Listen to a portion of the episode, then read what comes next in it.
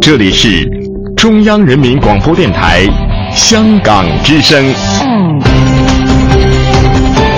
度系中央人民广播电台香港之声。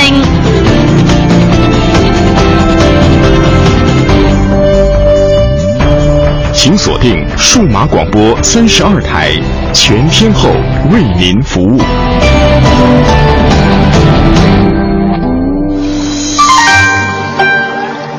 一支毛笔，千古文人写情思；一池翰墨，数代画家绘丹青。在这里，感受笔墨中国。一砖一瓦，凝聚悠悠岁月情；一草一木，讲述风云变幻事。在这里，感受山水中国。一支昆曲，以律之声起江南；一首秦腔，三秦大地齐和鸣。在这里，感受音律中国。您现在正在收听的是中央人民广播电台香港之声《中华风雅颂》。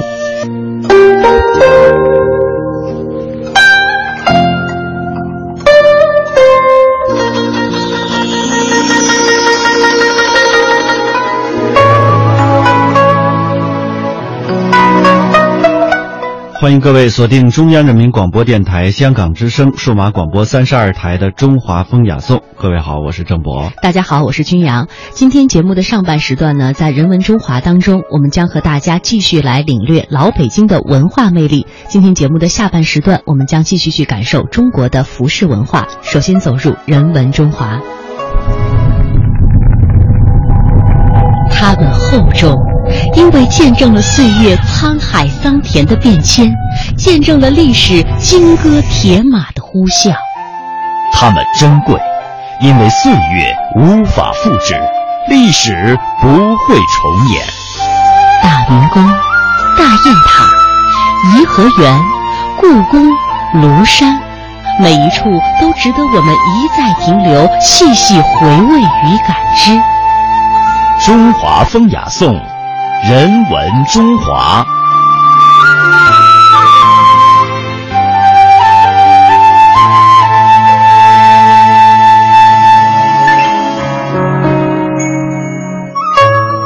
其实啊，独属于老北京的文化呢是非常的多的。在前两天的节目当中，我们说到了北京的胡同，但是呢，我们没有说到北京胡同的之最。我们接下来来盘点一下，比如说这最短的胡同在哪儿呢？叫一尺大街。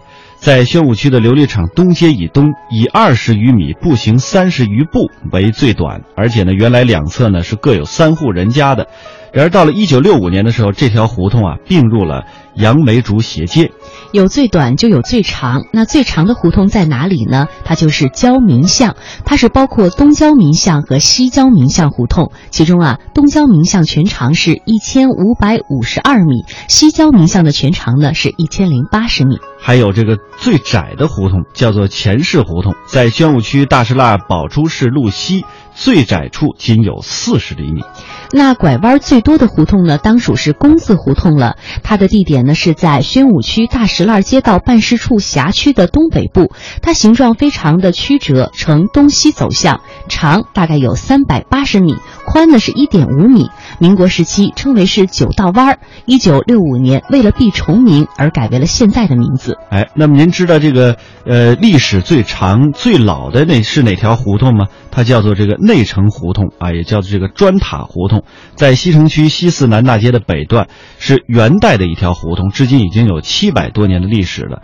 因为东端南侧有元代的万松老人塔，由此而得名的。再来说说最长的外城胡同，那就当属是打磨厂了。